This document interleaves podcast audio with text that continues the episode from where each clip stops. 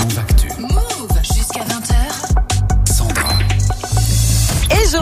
Ouais. c'est l'heure de Job Influenceur. Aujourd'hui, tu nous présentes qui Eh ben on va parler un petit peu d'humour parce qu'on se marre pas assez ce soir Non, et que c'est la grande finale de Comedy Move au studio 104 de la maison de la radio. Ce sera dans quelques minutes et du coup on a avec nous un des humoristes qui sera présent ce soir sur scène. Il s'appelle Ayrton Gomez 190K sur Ma Instagram. meuf, elle m'a dit oui, moi, mon mec, faut qu'il s'entende hyper bien avec ma famille. Du coup, j'ai pécho sa sœur. Mais j'avais pas bien compris la consigne, apparemment. Eh, hier, je sors de chez moi, je croise ma voisine, 93 ans. Elle me dit, s'il vous plaît, aidez-moi à descendre les escaliers, parce que sinon, je vais tomber.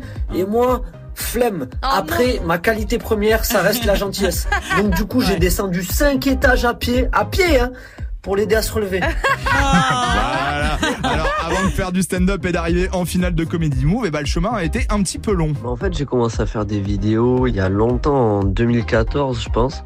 J'étais genre euh, au collège et tout, et genre mes potes ils disaient ouais, c'est de la merde et tout. Et du coup, j'ai arrêté à cause de ça. Et après, j'ai repris en 2018. La vraie raison, c'est que je cherchais à faire du stand-up, et en attendant, j'ai fait un peu de vidéos et tout. Et euh, entre temps, j'ai commencé le stand-up et j'ai pas arrêté les vidéos parce que je voyais que ça apprenait un peu. Depuis, j'ai j'ai plus jamais arrêté.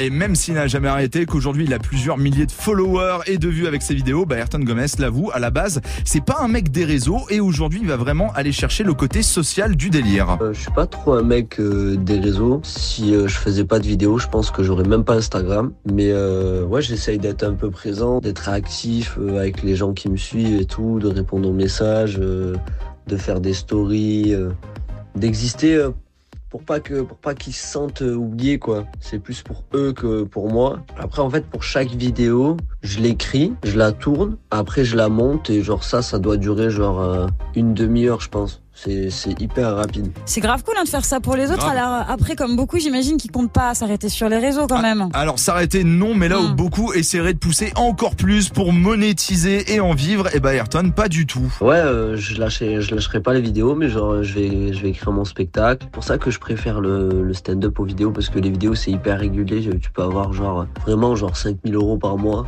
et le mois d'après zéro genre. C'est tellement irrégulier que c'est pas quelque chose. euh, j'ai pas confiance en ça du tout. Alors on a compris, un Mm. concentration à fond sur le stand-up, sans lâcher les réseaux, et je lui ai demandé bah, s'il y avait encore d'autres projets à côté. Pour le cinéma, euh, j'ai déjà tourné dans un film qui s'appelle Les Secpa, qui est sorti euh, le 20 avril. Du coup, cinéma, écriture, bah oui, toujours écriture euh, du stand-up. Après, j'essaye d'écrire aussi avec des gens.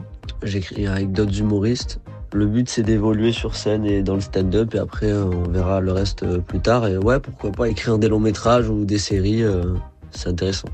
Donc voilà, bah, le programme il est pas dégueu quand Bah même. non, au pas mal, pas mal. Ouais, grave, grave. Alors pour le retrouver, c'est Ayrton Gomez sur Instagram et dans quelques minutes sur Oui. la scène du studio Mais oui. 104 de la maison de la Mais radio oui, mais oui, avec c'est- Pierre. C'est dans moins de 15 minutes là que ça commence. Ouais. C'est cool. Trop C'est- hâte. Et vous y allez tous les deux d'ailleurs, je crois. Oui, Oui. on va les Eh rigoler. ben oui, c'est de la qualité. Merci beaucoup Geoffrey. On réécoute comme d'hab ta chronique en podcast partout, partout sur toutes les plateformes.